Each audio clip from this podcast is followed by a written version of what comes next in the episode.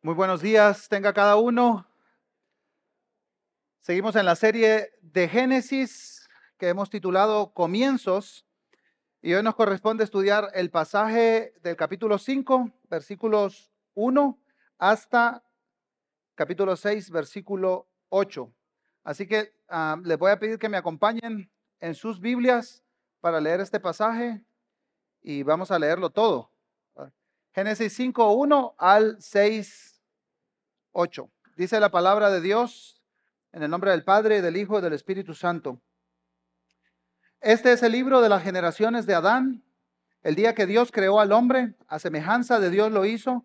Varón y hembra los creó, los bendijo y los llamó Adán el día en que fueron creados. Cuando Adán había vivido 130 años, engendró un hijo a su semejanza, conforme a su imagen, y le puso por nombre Set. Y los días de Adán, después de haber engendrado a Set, fueron 800 años, y tuvo otros hijos e hijas. El total de los días que Adán vivió fue de 930 años y murió. Set vivió 105 años y fue padre de Enos, y vivió Set 807 años después de haber engendrado a Enos, y tuvo otros hijos e hijas. El total de los días de Set fue de 912 años y murió. Enos vivió 90 años y fue padre de Cainán, y vivió Enos 815 años después de haber engendrado a Cainán, y tuvo otros hijos e hijas. El total de los días de Enos fue de 905 años y murió. Cainán vivió 70 años y fue padre de Mahalaleel. Y vivió Cainán 840 años después de haber engendrado a Mahalaleel y tuvo otros hijos e hijas. El total de los días de Cainán fue de 910 años y murió. Mahalaleel vivió 65 años y fue padre de Jared. Y vivió Mahalaleel 830 años después de haber engendrado a Jared y tuvo otros hijos e hijas. El total de los días de Mahalaleel fue de 895 años y murió. Jared vivió 162 años y fue padre de Enoch. Y vivió Jared 800 años después de haber engendrado a Enoch y tuvo otros hijos e hijas. El total de los días de Jared fue de 962 años y murió. Enoch vivió 65 años y fue padre de Matusalén. Enoch anduvo con Dios 300 años después de haber engendrado a Matusalén y tuvo otros hijos e hijas. El total de los días de Enoch fue de 365 años y Enoch anduvo con Dios y desapareció porque Dios se lo llevó. Matusalén vivió 187 años y fue padre de Lamec. Y vivió Matusalén 782 años. Después de haber engendrado a Lamec, tuvo otros hijos e hijas. El total de los días de Matusalén fue de 969 años y murió. Lamec vivió 182 años, tuvo un hijo y le puso por nombre Noé, diciendo, Este nos dará descanso de nuestra labor y del trabajo de nuestras manos por causa de la tierra que el Señor ha maldecido. Y vivió Lamec 595 años después de haber engendrado a Noé y tuvo otros hijos e hijas. El total de los días de Lamec fue de 777 años y murió. Noé tenía 500 años, fue padre de Sem, de Cam y de Jafet. Aconteció que cuando los hombres comenzaron a multiplicarse sobre la superficie de la tierra y les nacieron hijas, los hijos de Dios vieron que las hijas de los hombres eran hermosas y tomaron para sí mujeres de entre todas las que les gustaban entonces el Señor dijo, mi espíritu no luchará para siempre con el hombre, porque ciertamente él es carne. Serán pues sus días 120 años. Había gigantes en la tierra en aquellos días y también después, cuando los hijos de Dios se unieron a las hijas de los hombres y ellas les dieron hijos. Estos son los héroes de la antigüedad, hombres de renombre. El Señor vio que era mucha la maldad de los hombres en la tierra y que toda intención de los pensamientos de su corazón era solo hacer siempre el mal. Y al Señor le pesó haber hecho al hombre en la tierra. Sintió tristeza en su corazón. Entonces el Señor dijo, borraré de la superficie de la tierra al hombre que he creado, desde el hombre hasta el ganado, los reptiles y las aves del cielo, porque me pesa haberlos hecho.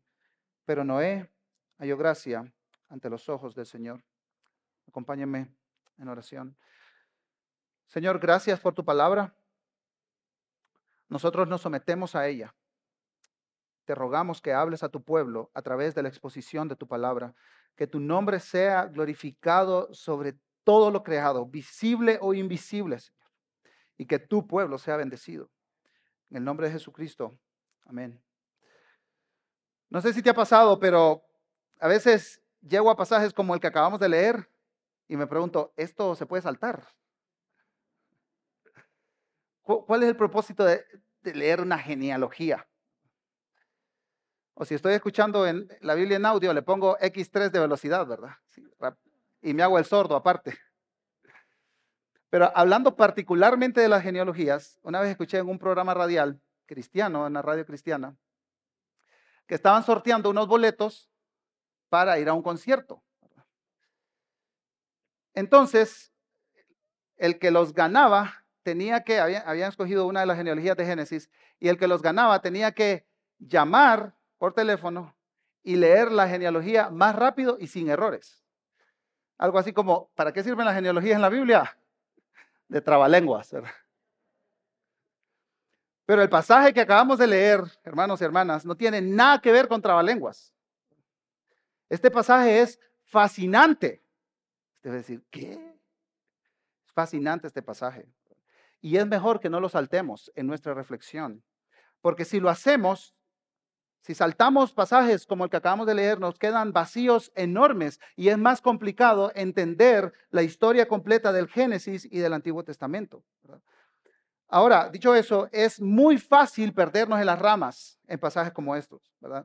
Algunos se plantean unas preguntas un poco extrañas. Por ejemplo, ¿de dónde salieron las hijas, eh, las esposas de los hijos de Adán y Eva? Algunas personas también empiezan a hacer sumatorias con las edades que aparecen ahí, ¿verdad?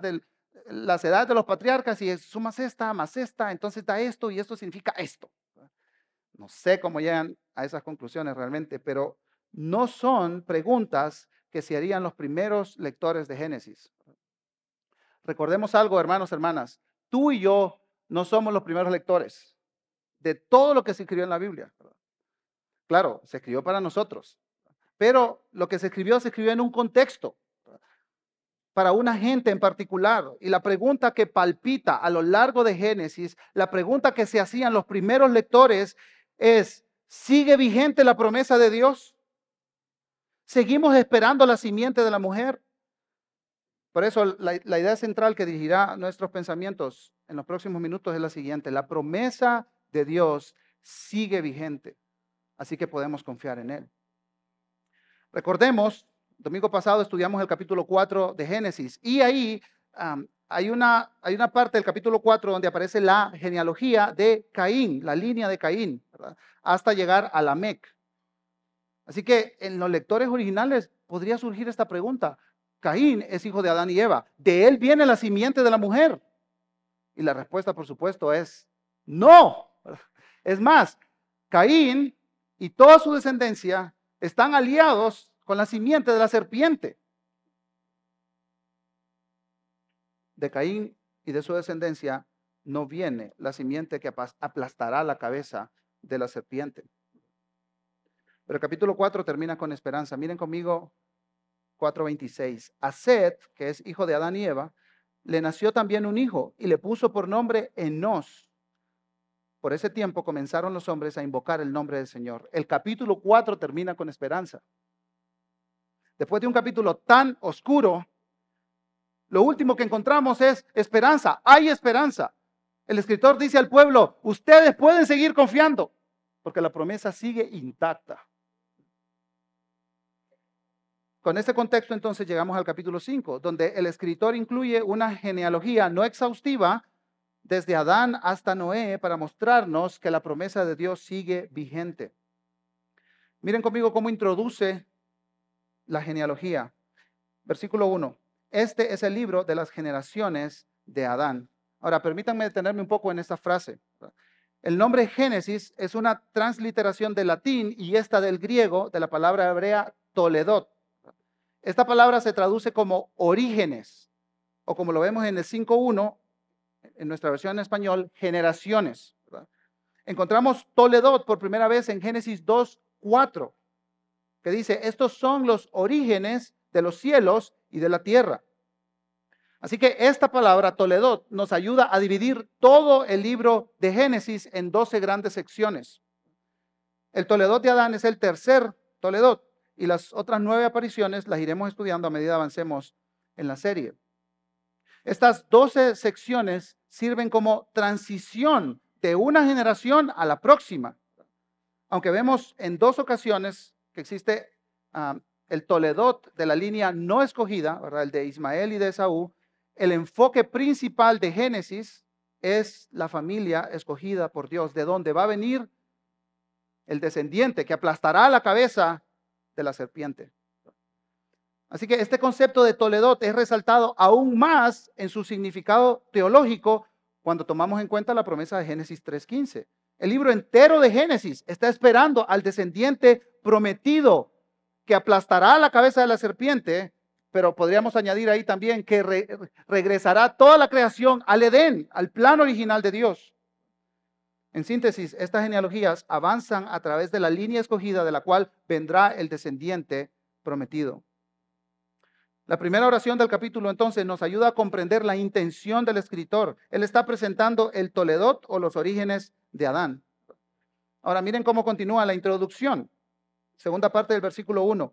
El día que Dios creó al hombre, a semejanza de Dios lo hizo. Varón y hembra los creó. Los bendijo y los llamó Adán el día en que fueron creados. ¿Tiene alguna idea algún recuerdo de esta frase en los capítulos antes de Génesis.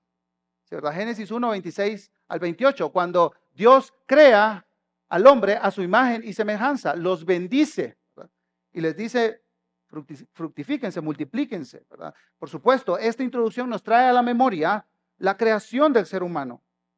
Es, es como un resumen de Génesis 1, 26 al 28.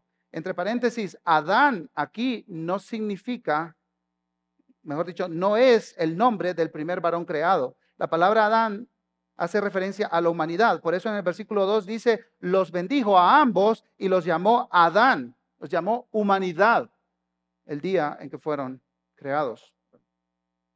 Así que a partir del versículo 3 comenzaremos a seguir el Toledot de Adán, los orígenes, las generaciones de Adán.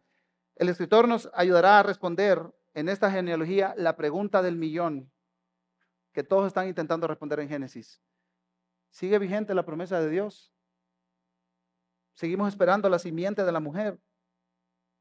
En este Toledo vemos 10 patriarcas. El capítulo 5 nos ayuda a ver que esta línea difiere a la del capítulo 4 de Caín. Y esta genealogía tiene dos características principales. La primera es que tiene un patrón y la segunda es que el patrón se rompe. Pero antes de ver el patrón, es importante mencionar que las genealogías en la Biblia no son como los árboles genealógicos que nos mandaban hacer en la escuela, ¿verdad? No sé si ustedes hicieron alguna vez, ¿verdad? Entonces el profeta decía, ah, tienes que hacer tu árbol genealógico, así que ve a entrevistar a tu papá, a tu mamá, si tus abuelos están vivos, los entrevistas. Siempre me pareció una tarea un poco injusta, ¿verdad? Porque mi nota dependía de la memoria de mi papá. Bueno, eso, que es aparte. Pero las genealogías en la Biblia son mucho más que datos históricos o científicos. Tienen un profundo sentido teológico las generaciones, las genealogías. Por supuesto, nos dicen mucho acerca de la identidad de los que están involucrados en la genealogía, pero más allá de eso nos dan un mensaje divino. E, en otras palabras, las genealogías en la Biblia no simplemente trazan identidad generacional, como la que nosotros buscamos en nuestros árboles genealógicos en la escuela. En el caso de Génesis 5, el mensaje central de Génesis 5 es, hay esperanza. La promesa de Dios sigue viva. Ahora sí, veamos el patrón de este Toledot, usando como ejemplo la mención de Seth, el hijo de Adán. Ahora, lo que ustedes ven subrayado en la pantalla es lo que podemos cambiar en cada caso.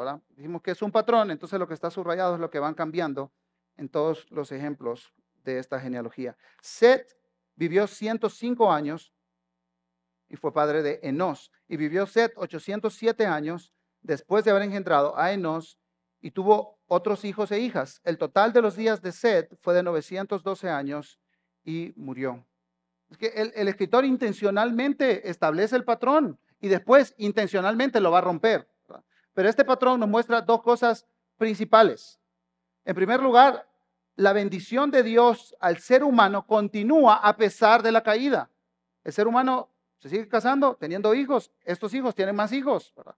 Entonces, la bendición de Dios sigue. Pero también, en segundo lugar, aprendemos que la maldición de Dios es real a causa del pecado de la caída en Génesis 3. De los diez patriarcas, nueve murieron. Ahora, el, el caso de Enoch lo tocaremos brevemente en unos minutos. Y estos son los patriarcas que se mencionan en esta genealogía. Adán, Set, Enos, Cainán, Mahalaleel, Jared, Enoch, Matusalén, Lamec y Noé. Ahora, siempre que estamos leyendo una genealogía, ya sea en, el Antiguo o en el Nuevo Testamento, y se rompe el patrón de la genealogía, prestemos atención. El escritor nos está dirigiendo por cierto camino. Él quiere que nosotros vayamos. No tenemos que pasar por algo, algo importante. Y en esta genealogía, en este Toledo, cuatro veces se rompe el patrón que está usando el escritor. El primero es Set, ¿verdad? Set, el hijo de Adán, es presentado con una mayor amplitud que los demás. Miren conmigo el versículo 3. Cuando Adán había vivido 130 años, engendró un hijo a su semejanza, conforme a su imagen, y le puso por nombre Set. Es del único que se menciona esto, ¿verdad? Ahora, esto es importante porque ahora la semejanza e imagen de Dios en Adán es transmitida a su descendencia sin la necesidad de un acto creativo especial de Dios. Recordemos en Génesis 1, Dios crea al hombre y a la mujer a su imagen, a su semejanza. Pero luego Adán, por la forma en que Dios nos creó, pasa la imagen y semejanza de Dios a su descendencia. El segundo patriarca que rompe el patrón es Enoch. Leamos los versículos 21 al 24. Enoch vivió 65 años y fue padre de Matusalén Enoc anduvo con Dios 300 años después de haber engendrado a Matusalén y tuvo otros hijos e hijas. El total de los días de Enoc fue de 365 años y Enoc anduvo con Dios y desapareció porque Dios se lo llevó. Es claro, es evidente que Enoc tuvo una relación diferente, especial con su creador. No se nos dice que él vivió como, como los otros, sino que se nos dice que Enoc anduvo con Dios. En otras versiones se usa esta idea de caminar con Dios, ¿verdad? Y eso, por supuesto, nos tiene que llevar a Génesis, el inicio, ¿verdad? Donde el hombre y la mujer caminaban con Dios en el huerto. Además, en lugar de la frase vivió y murió, que se usa en todos los demás, se dice que Enoch desapareció porque Dios se lo llevó. Ahora, algo sumamente interesante es que Enoch es el séptimo en la línea de Adán. Ahora, si nosotros vamos al capítulo anterior, capítulo 4, el séptimo en la línea de Caín es Lamec. Hay una enorme diferencia entre el séptimo de la línea de Caín y el séptimo de la línea de Adán. Enorme diferencia. Lamec es un asesino en serie. Hasta hay, hay, un canto que Lamec andaba tarareando por aquí y por allá jactándose de las personas que había matado. He matado a este y voy a matar a otro. Sanguinario. Y Enoch caminó con Dios. Enoch es puesto en esta genealogía como referente de una vida bien vivida. ¿Qué es lo que nos quiere decir aquí el escritor? Hay esperanza. Hay esperanza. Hay maldad, sí, hay mucha maldad. Pero hay esperanza. Dios sigue manteniendo vigente su promesa.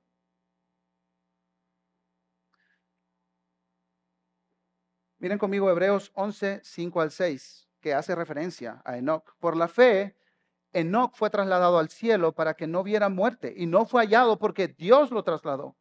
Porque antes de ser trasladado recibió testimonio de haber agradado a Dios. Y sin fe es imposible agradar a Dios, porque es necesario que el que se acerca a Dios crea que Él existe y que recompensa a los que le buscan. El testimonio de Enoch en Génesis 5 nos lleva de nuevo a la esperanza. La promesa de Dios sigue vigente, así que el pueblo de Dios puede confiar en él. El tercer rompimiento del patrón lo vemos en los versículos 28 y 29. Miren conmigo lo que dice la palabra de Dios, Génesis 5, 28 y 29. Lamec vivió 182 años y tuvo un hijo y le puso por nombre Noé. diciendo, este nos dará descanso de nuestra labor y del trabajo de nuestras manos, por causa de la tierra que el Señor ha maldecido. En este caso, el patrón se rompe con una explicación de por qué Noé se llama Noé. Hay mucha esperanza relacionada con el significado de ese nombre. Y es muy interesante también porque refiriéndonos a la Mec, ¿verdad? La Mec, el de la genealogía de Caín, buscaba venganza. Buscaba venganza. Ahora, el Lamec de la genealogía de, de Seth, ¿qué busca? Lo que significa Noé, busca consuelo, alivio. Dice, este nos dará descanso. Anhelamos descanso. La promesa sigue vigente. Y el último patriarca que rompe es el patrón, es el mismo Noé. Miren conmigo, versículo 32. Noé tenía 500 años y fue padre de Sem, de Cam y de Jafet. A partir del, versículo 9 del capítulo 6, nosotros vamos a leer mucho más de Noé y todo lo que sucede en el diluvio, ¿verdad? Pero así es como se concluye esta genealogía, la cual nos enseña que la promesa de Dios sigue vigente. Así que el pueblo de Dios puede confiar en él. Pero a pesar de toda la esperanza que implica Génesis 5, los versículos que abren el capítulo 6 son vergonzosos y trágicos. Parece que el pueblo de Dios está en una montaña rusa, esperanza y desesperanza. Desesperanza en capítulo 4 de Génesis. Esperanza en el capítulo 5. Desesperanza, capítulo 6. No, no, se parece eso mucho a lo que vivimos hoy, hermanos, hermanas. Esperanza, buenas noticias. Desesperanza, tristeza. Miren conmigo la palabra de Dios, Génesis 6, 1 al 4. Y aconteció que cuando los hombres comenzaron a multiplicarse sobre la superficie de la tierra y les nacieron hijas, los hijos de Dios vieron que las hijas de los hombres eran hermosas y tomaron para sí mujeres de entre todas las que les gustaban. Entonces el Señor dijo, mi espíritu no luchará para siempre con el hombre, porque ciertamente él es carne, serán pues sus días 120 años. Había gigantes en la tierra en aquellos días. Y también después, cuando los hijos de Dios se unieron a las hijas de los hombres y ellas les dieron hijos. Estos son los héroes de la antigüedad, hombres de renombre. ¿Podemos saltar ese pedazo? No, no, no lo vamos a saltar. Ah, de estos versículos han salido muchas teorías y conjeturas, muchísimas.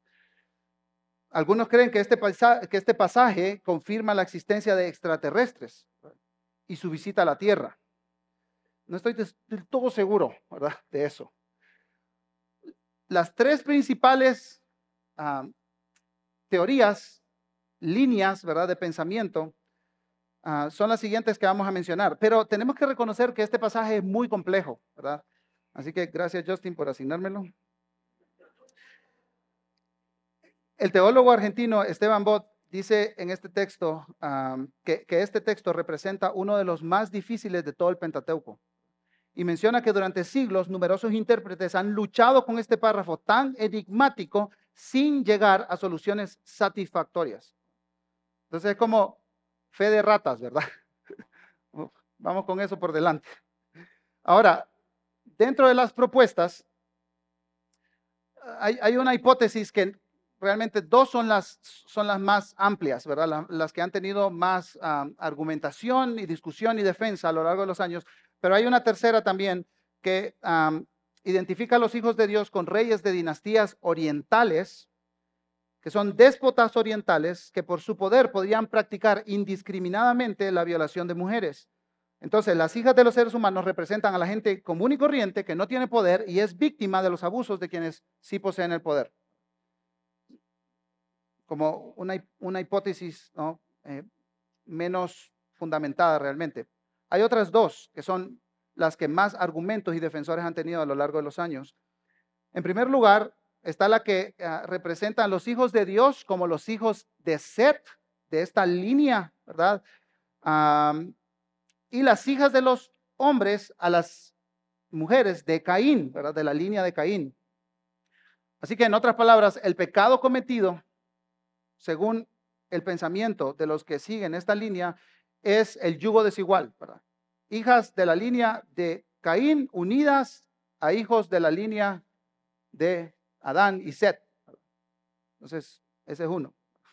A ver, ¿quién vota por ese? No, no, no, no vamos a hacer votación. Voy a tomar agua mejor.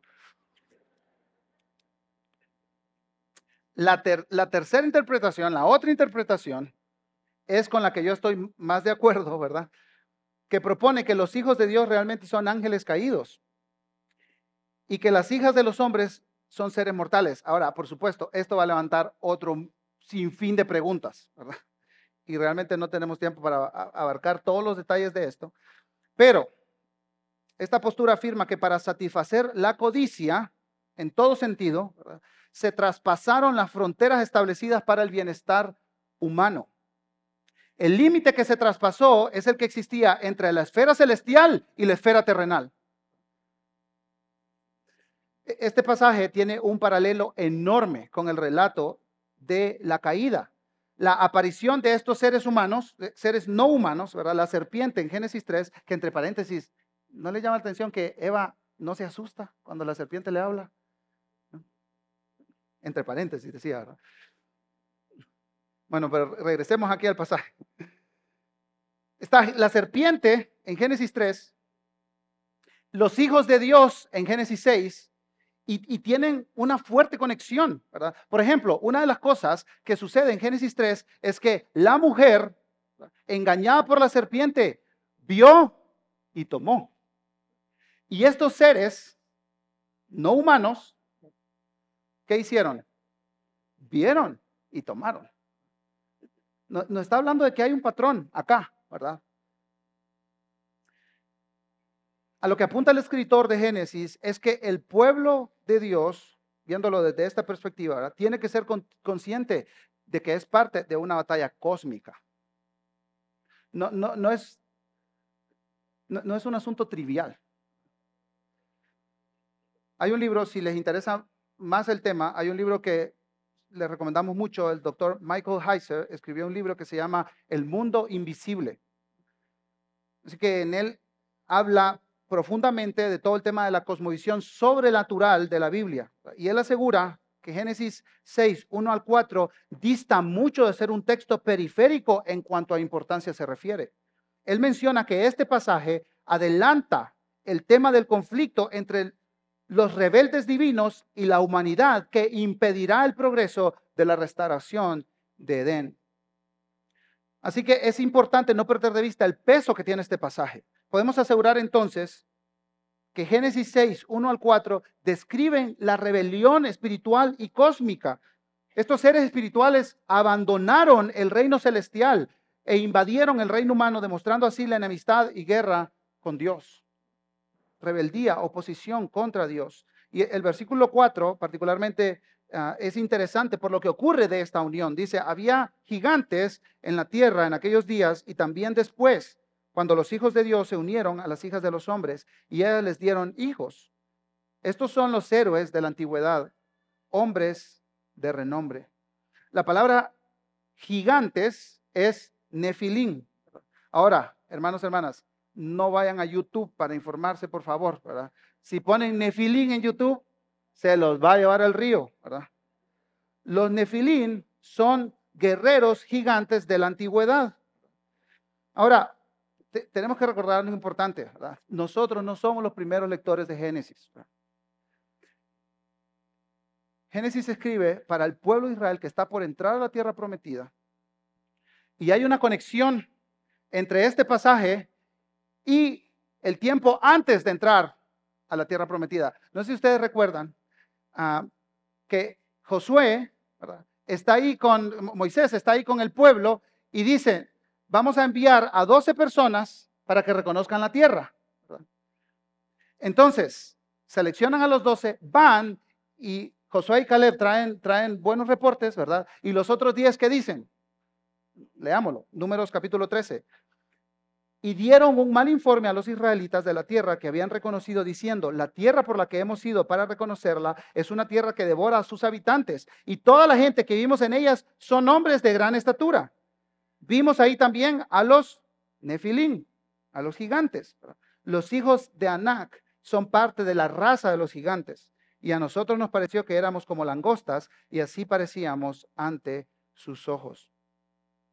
Entonces, al pensar en que habían Nefilim en la tierra prometida, todo este pasaje les tendría que traer a la memoria la guerra cósmica en la que se encontraban. Entonces, hermanos, la, la conquista de la tierra prometida no es un asunto de, ah, fíjense muchachos que quiero su tierra. Me gusta porque aquí sí se siembran buenos aguacates. No. Es una guerra cósmica. Hay poderes atrás de esos reinos, poderes espirituales. Entonces la conquista es guerra contra la rebelión cósmica que leemos en Génesis 6 del 1 al 4. Pero ¿con qué seguridad tenía que ir el pueblo de Israel para entrar a la tierra prometida? Con la seguridad de la, que la promesa de Dios sigue vigente. El descendiente prometido de la mujer vendrá. Ningún reino se va a oponer ante el supremo poder del Dios de los ejércitos. Entonces regresamos a Génesis 6 porque la rebelión cósmica no fue la única rebelión. Miren conmigo los versículos 5 al 7. El Señor vio que era mucha la maldad de los hombres en la tierra y ahora se queda solamente con el reino terrenal, ¿verdad? Y que toda la intención de los pensamientos de su corazón era solo hacer siempre el mal. Y el Señor le pesó haber hecho al hombre en la tierra y sintió tristeza en su corazón. Entonces el Señor dijo, borraré de la superficie de la tierra al hombre que he creado, desde el hombre hasta el ganado, los reptiles, las aves del cielo, porque me pesa haberlos hecho. En otras palabras, en el reino espiritual de Dios hubo una rebelión y en el reino terrenal de Dios hubo una rebelión. Dios dice, este es mi buen reino. En el ser espiritual hay seres que dicen, no me interesa. Quiero hacer mi propio reino. Y en la, esfera, en la esfera terrenal pasa exactamente lo mismo. Levantamos nuestro puño contra Dios y decimos, tu plan no me interesa.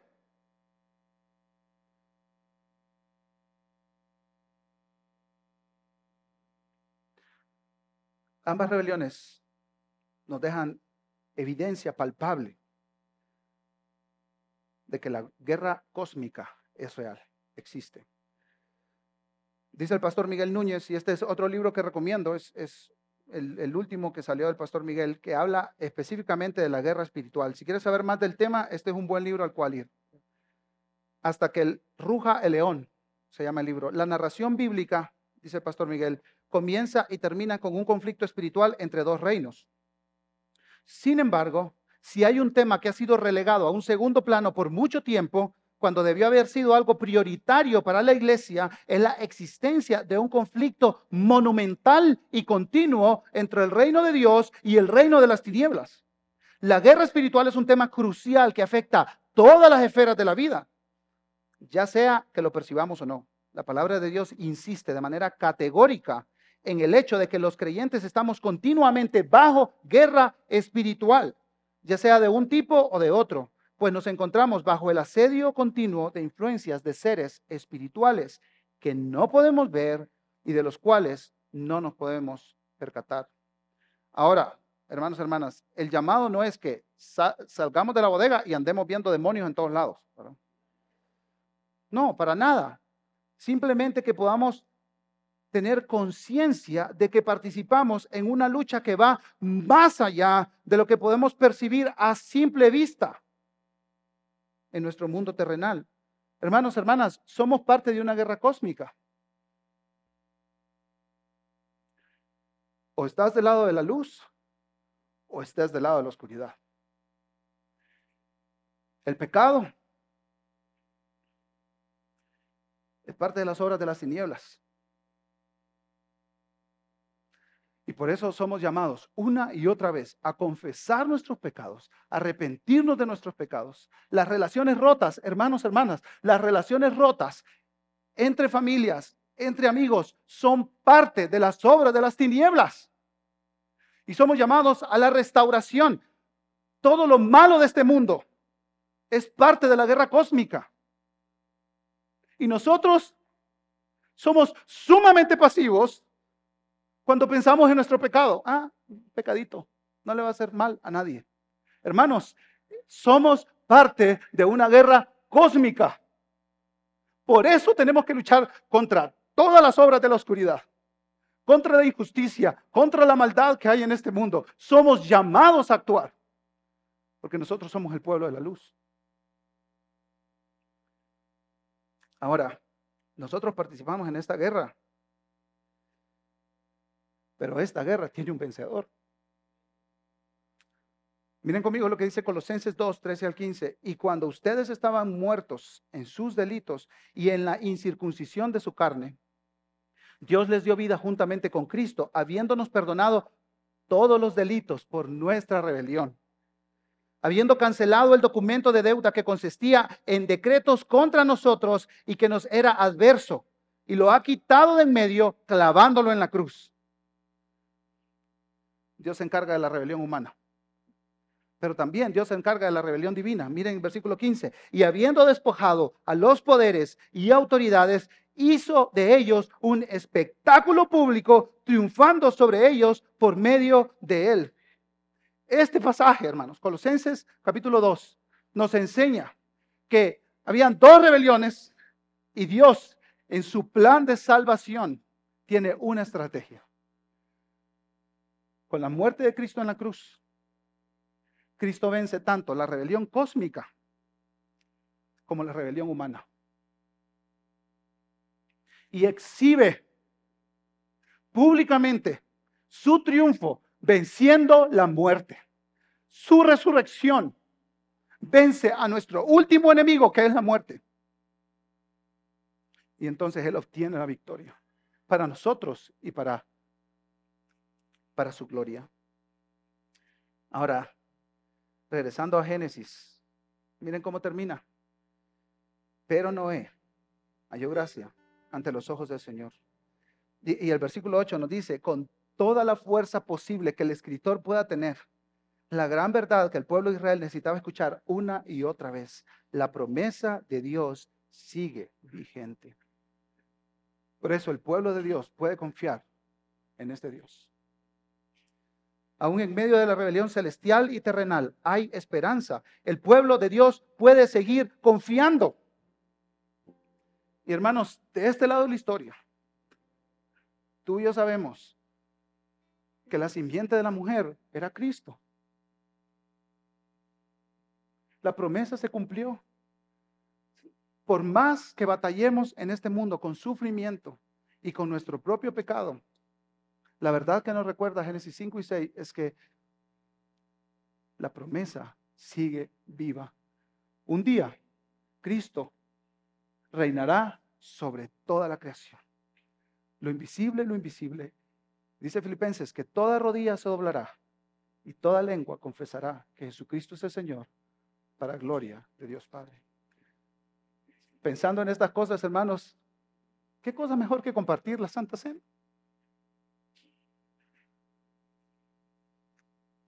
Donde nosotros recordamos cada vez que participamos que Cristo ha vencido a sus enemigos. Así que el equipo de servicio puede pasar.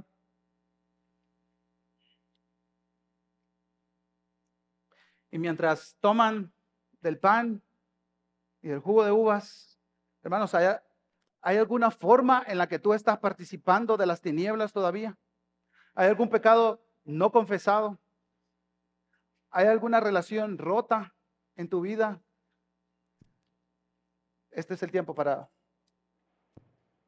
confesar nuestro pecado y descansar en la victoria de nuestro Señor Jesucristo en la cruz. Así que tomemos un tiempo, mientras todos somos servidos, para examinar nuestro corazón y aferrarnos a la victoria de Cristo sobre la muerte, confesando nuestros pecados.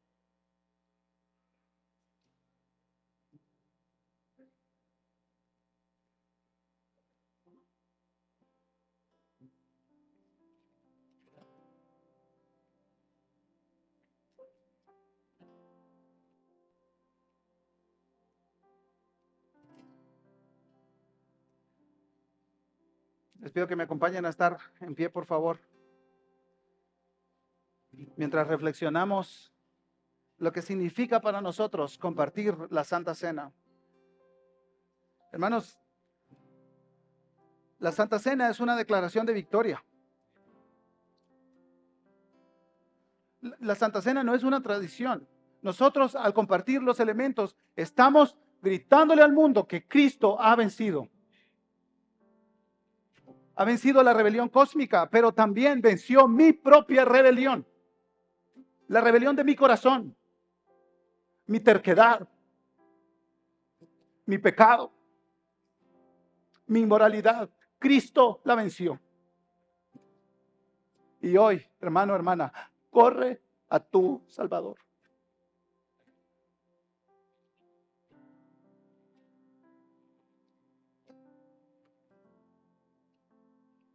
Dice 1 Corintios 11, porque yo recibí del Señor lo mismo que les he enseñado. Que el Señor Jesús, la noche en que fue entregado, tomó pan. Después de dar gracias, lo partió y dijo, esto es mi cuerpo, que es para ustedes. Hagan esto en memoria de mí. Comamos.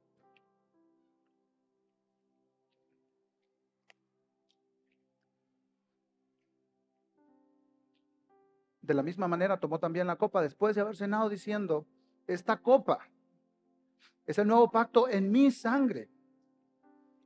Hagan esto cuantas veces la beban en memoria de mí.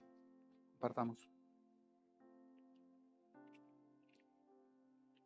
Al finalizar, Jesús les dijo a sus discípulos, todas las veces que coman este pan y beban esta copa, proclaman la muerte del Señor hasta que Él venga otra vez. Hermanos, lo, hacemos regularmente esto con el único propósito de recordar la victoria de Cristo en la cruz. Y eso es lo que cantamos. Así que levantemos nuestras voces y unémonos en adoración a nuestro Rey victorioso.